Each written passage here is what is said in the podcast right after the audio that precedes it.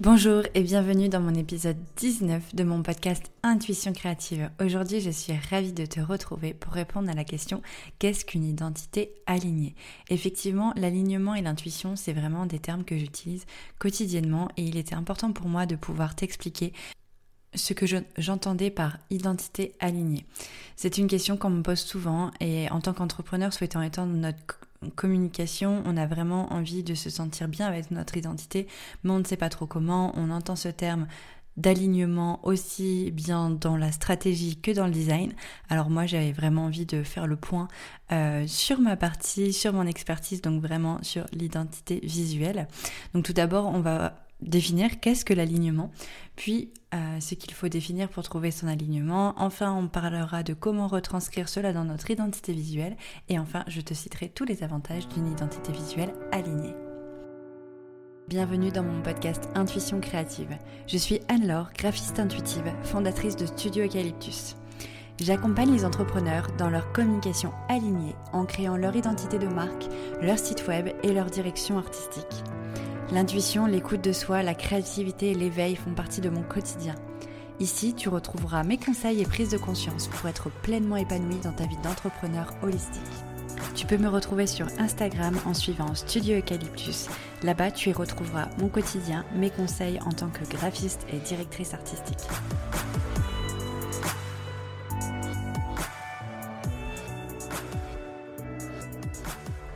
Allez, c'est parti, on va commencer cet épisode tout simplement en définissant qu'est-ce que l'alignement. L'alignement, si tu veux, c'est un état d'être dans lequel on se sent ancré, centré, où notre cœur et notre esprit sont en accord et on sent, on sent qu'on se sent nous-mêmes en paix et en harmonie. Cet état est souvent un but ultime idéal de vie lorsqu'on se plonge dans le développement personnel. Clairement, on parle d'alignement à tout va et c'est notre euh, c'est notre, euh, on va dire, notre but dans tout euh, processus de développement. Et d'ailleurs, euh, Hélène Ragazzo de Moonchild en parle très bien dans son épisode 21 de son podcast. C'est être aligné concrètement. Comment on fait? Je mettrai le lien en description. Mais, elle t'explique vraiment en détail sur, surtout sur la vie perso et, et pour son développement personnel, comment pouvoir se sentir aligné. Et du coup, ce qu'on appelle enfin alignement en fait c'est le fait de que nos gestes, nos choix, nos paroles correspondent à nos valeurs, nos fondamentaux et du coup à notre équilibre de vie.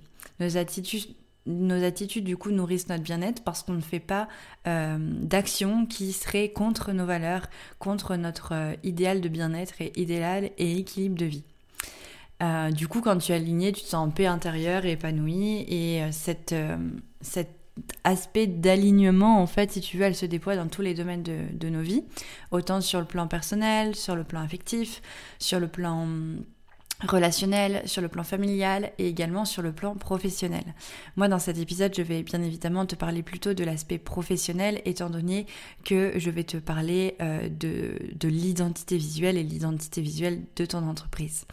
Donc, euh, donc voilà, un petit peu pour t'expliquer euh, très simplement et très rapidement ce qu'est l'alignement, c'est le fait vraiment de de tout ce qui va sortir de, toi, que ce soit tes gestes, tes mots, euh, tes choix, sont vraiment alignés avec qui tu es et vont être utiles à ton bonheur. Ensuite, du coup, tu vas te dire waouh, c'est génial, moi aussi je veux être aligné, mais du coup, comment définir son alignement, comment le trouver, enfin, qu'est-ce qu'il faut définir surtout pour trouver son alignement? Alors, pour répondre à cette question, toujours euh, en mode euh, professionnel, euh, surtout sur, voilà, sur le plan professionnel, je vais te citer un certain nombre de questions que tu vas pouvoir réfléchir, définir, afin de, justement créer cet alignement dans ton entreprise, entre toi et ton entreprise. Euh, je vais pas tout détailler parce que j'ai fait un article dédié à ça qui s'appelle les 5 clés pour créer une image de marque alignée à ton entreprise. Je te mettrai également, euh, je te mettrai également le lien vers cet article. Mais l'idée là, c'est vraiment de te donner les grandes lignes pour que tu puisses euh, déjà commencer à creuser un petit peu ces questions afin justement derrière de savoir ce qu'il faut retranscrire dans son identité pour qu'elle soit alignée. Donc l'idée c'est de, se connaître, euh, de définir certains fondamentaux à ton équilibre et à ton bonheur. Donc la première chose à faire c'est de définir ta mission. Pour définir ta mission, tu peux te poser la question pourquoi as-tu créé ton entreprise? Tout simplement. Ensuite, une fois que tu as créé ta mission, il est important de définir sa vision. Définir sa vision, c'est de savoir où est-ce que tu vas et du coup, tu peux répondre à la question où veux-tu amener ton entreprise? Quel est son but sur le long terme, moyen court terme et euh, court terme? Jusqu'où tu as envie d'aller? Ensuite, chose vraiment indispensable, euh, d'autant plus pour l'identité euh, visuelle alignée, c'est de définir tes valeurs. Que veux-tu transmettre à travers ton entreprise? Donc en définissant tes valeurs pour toi en tant que personne, tu vas forcément définir euh, de manière un peu croisée les, valeurs de ton entreprise. Et du coup, dans cette liste de, de valeurs que tu peux définir pour toi, peut-être que tu l'as déjà fait, tu as peut-être une quinzaine de valeurs. Peut-être que dans ces valeurs-là, tu en as cinq qui sont vraiment les fondamentaux en fait de ton entreprise. Ensuite, ce qui est important de faire, c'est de définir son positionnement. Donc les questions précédentes vont te permettre justement de définir ton positionnement pour répondre à la question quelle place veux-tu prendre sur le marché? Donc le positionnement, c'est une phrase courte qui va te, qui te demander euh, de répondre, enfin de citer ce que tu fais, pour qui tu le fais, comment tu le fais et quel est ton élément différenciant. Ensuite, la dernière et pas des moindres, c'est de définir son client de cœur, à qui répond l'offre de ton entreprise.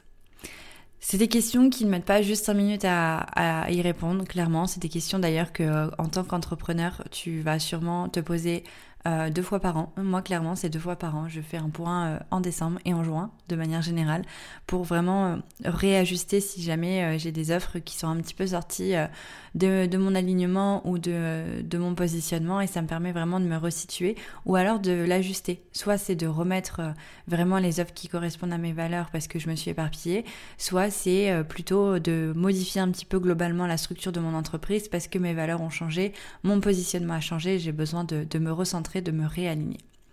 Donc, en mettant en clair toutes les réponses à ces questions, tu sauras clairement quelles sont les émotions à retranscrire et dans ton identité, enfin, les émotions qui seront à retranscrire dans ton identité visuelle et que tu as envie que les personnes ressentent quand elles voient ta communication.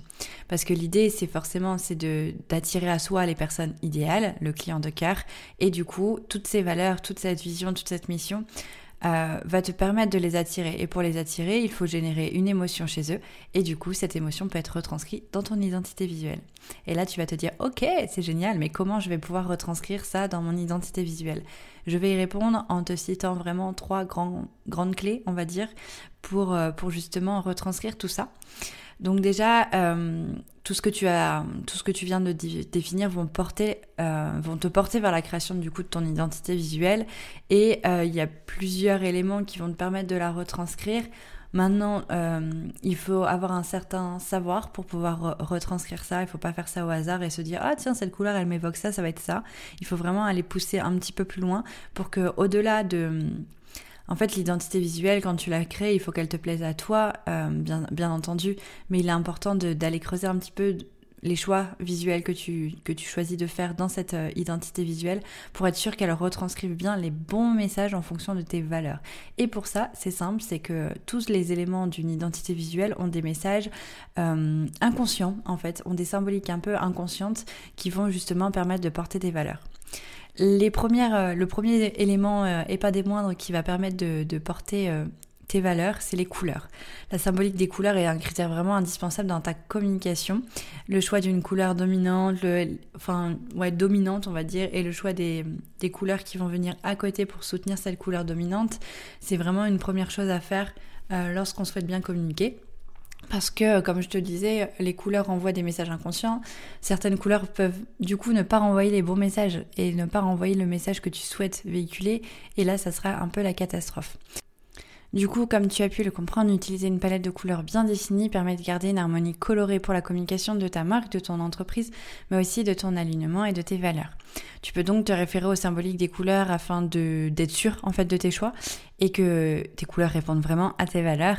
Et pour ça, je te propose de télécharger mon freebie 9 palettes et associations de typographie pour entrepreneurs du bien-être, dans lequel je cite justement toutes les symboliques euh, des couleurs afin de t'aider à faire ton choix de palette de couleurs.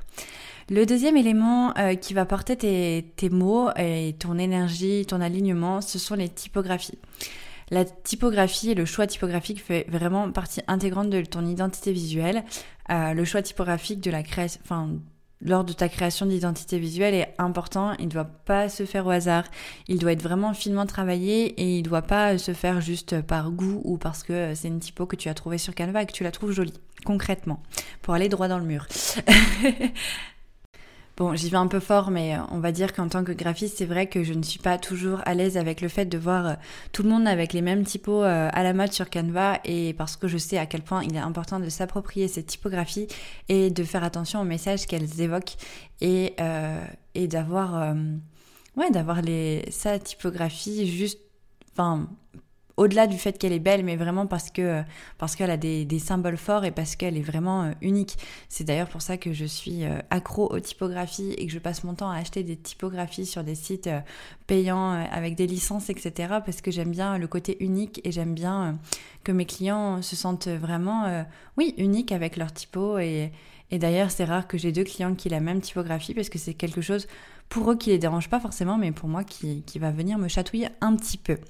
Donc pour revenir au, choix et aux messages qui vont être euh, retranscrits dans ta typographie, euh, il faut savoir que chaque typographie du coup va être porteur d'un message, d'un message pardon. Et euh, pour te situer un petit peu, si tu veux, il y a trois grandes catégories. de, de, typographie. Alors, je vais vraiment alléger, on va dire, le nombre de catégories de typo parce que il y a plein de nuances dans les catégories typo, surtout avec la classification Vox. Mais ça, c'est vraiment, on va dire, du, du concret et du, euh, du contenu de formation. Et je pense que je vais te perdre si je te cite toutes les, euh, subtilités qu'il y a entre euh, toutes les typos, sérifs, etc. Donc je vais aller droit au but en te parlant des, des polices sans sérifs des sérifs et des scripts et je vais t'expliquer ce que c'est avec des mots sans te montrer du coup ça va être un petit peu délicat mais je vais te décrire chaque typo et puis je vais t'expliquer pour, euh, pour quel type d'entreprise ou de message elle correspond. Alors tout d'abord, les polices sérifs, euh, c'est les, polices avec des empattements, c'est-à-dire les petits bouts qui dépassent au bout de chaque segment de lettre. Ça fait des, petites, euh, des petites pointes, je pense que ça peut évoquer quelques typos que tu peux voir dans tes communications. Ce sont des typographies traditionnelles qui peuvent être associées plutôt à une image formelle. Euh, les polices sérifs peuvent être appropriées pour des documents marketing, des communications officielles, bien que euh, aujourd'hui on les voit de plus en plus parce qu'on arrive à, créer des typographies sérifs avec euh, quelques, quelques courbes un peu fantasy qui permettent justement d'apporter ce côté officiel, formel et sécurisant, tout en ayant des courbes assez arrondies qui permettent de de comment dire de créer du lien et d'apporter un côté un peu plus humain à ces typos là mais on va dire de manière euh, historique. La typo sérif c'est vraiment la typo euh, formelle. Ensuite il y a les sans sérifs euh, les sans sérifs tout simplement dans le monde du graphisme on, les appelle les linéales. Dans le monde de tout le monde j'ai envie de dire c'est les typos bâtons c'est celles qui sont en fait sans, sans empattement. Contrairement aux sérifs, c'est celles qui n'ont pas les empattements, les petits bouts qui dépassent des lettres. Donc ça, c'est clairement les typographies les plus courantes qui sont généralement considérées comme les plus faciles à lire sur un écran. Elles conviennent bien du coup aux messages plus informels ou à une audience large et aussi euh, sur le web. Concrètement, sur ton site web, si tu as créé ton site web ou euh, si tu fais des visuels sur Canva, tu peux trouver la Gotham, la Poppins, la Roboto, etc. C'est vraiment des typos, euh, on va dire, dites classiques euh, qu'on retrouve partout et qui permettent euh, de faire des, gros, des gros paragraphes de corps de texte tout en ayant cette clarté de lecture. Ensuite, on a les polices script. Les polyscripts, euh, comme le, nom l'indique, imitent en fait la plume et l'écriture manuelle. En fait, c'est les typos qui, euh, sont aussi qu'on peut appeler signature. J'ai pas mal de clients qui les appellent signature, donc je vais te dire ça comme, euh, comme terme, peut-être que ça sera plus simple pour comprendre. Et du coup, elles sont comme je disais, généralement considérées comme plus humaines et ça, dégage un sentiment de proximité parce que euh, parce qu'on a l'impression que c'est quelqu'un qui nous écrit. Néanmoins, euh, elles peuvent être difficiles à lire sur un écran et, euh, et, il est important de la garder du coup pour des phrases courtes comme des titres. Elles ont tendance aussi à être utilisées pour des projets créatifs ou personnels, mais aussi elles peuvent servir aux marques haut de gamme euh, haut de gamme qui veulent vraiment avoir ce côté humain, euh, raffiné, proximité avec leur clientèle. Voilà, au niveau des typographies, j'espère ne pas t'avoir embrouillé avec euh, trop de termes techniques, j'ai essayé vraiment de simplifier cette partie. Et ensuite, le troisième élément qui va être porteur de, de messages dans ton identité alignée, c'est les éléments de l'illustration. Bien choisir les motifs et les éléments de ton identité visuelle va être vraiment primordial parce que chaque symbole a sa symbolique. Tout est logique. Tout comme les couleurs et les typographies, en fait, les éléments de ton identité, les éléments visuels vont avoir un symbole. Il est donc important de bien choisir ces éléments, euh, de bien choisir qu'est-ce qu'on veut mettre en avant. Mais attention, grosse erreur, si on représente tout, ce qu'on veut faire. Enfin, si la, grosse erreur, c'est de tout vouloir représenter dans l'illustration. Ça, clairement, ça va être contre-productif. D'ailleurs, j'avais fait euh, un article sur les bonnes pratiques à adopter pour créer son logo et j'avais cité euh, quelques exemples euh, typiques. Par exemple, si tu es prof de yoga, que tu fais de la sonothérapie, de la sophrologie et des soins énergétiques, si tu dois tout mettre dans un, unique logo. Je te raconte pas la BD, la bande dessinée que tu vas faire dans ton logo. Donc clairement, il faut éviter de faire ça. Et du coup, pas forcément représenter ce que tu fais, mais ce que tu es. Et du coup, aller plus vers des symboles qui vont être euh, porteurs de ton énergie. Euh, par exemple, je peux te citer la lune qui évoquera l'énergie féminine, le soleil qui évoquera l'énergie masculine, mais aussi le fait de rayonner, la plume qui peut évoquer la liberté, mais aussi le vent, la légèreté, la végétation qui peut évoquer l'ancrage, la connexion à l'énergie de la terre-mère. Donc voilà, ça c'est vraiment pour euh, te citer, on va dire, c'est un peu basique, mais c'est pour voilà être dans la simplicité de mes propos.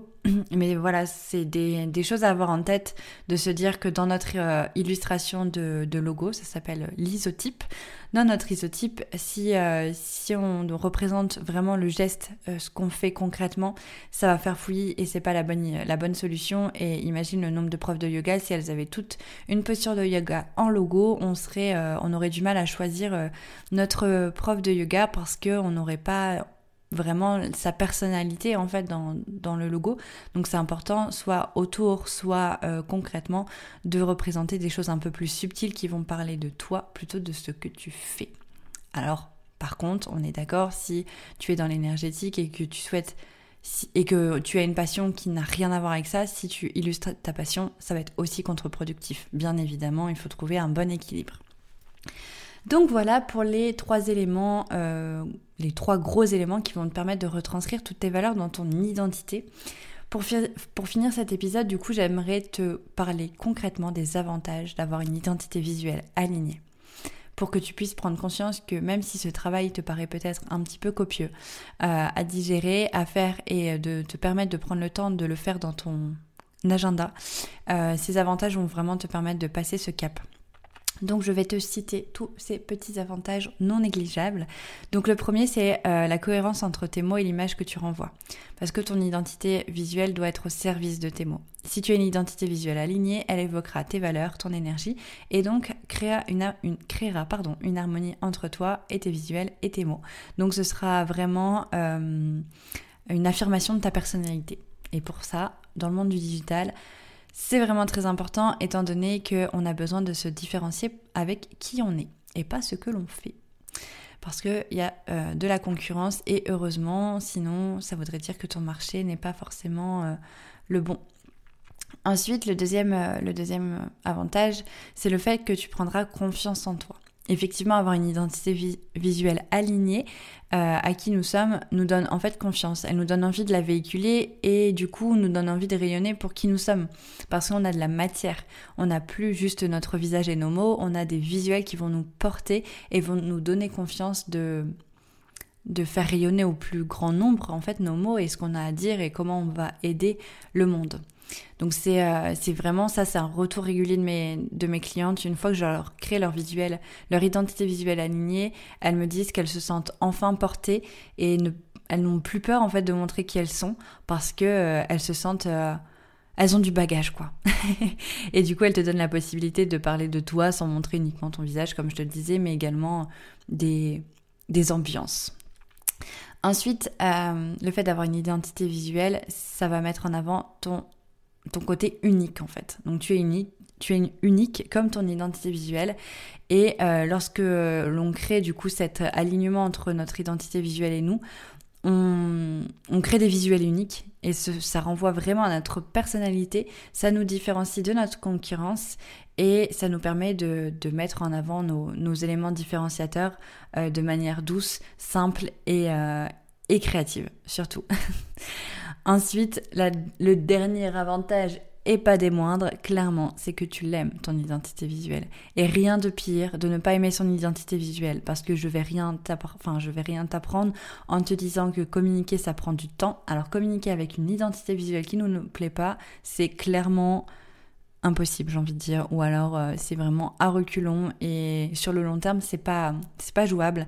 Alors que si tu aimes ton identité visuelle, tu vas vraiment euh, ça va vraiment te faire vibrer et ça va te donner envie de déployer sans limite toute ton image et du coup ça va ça va vraiment être un avantage non négligeable pour réussir à tenir le rythme de la communication digitale.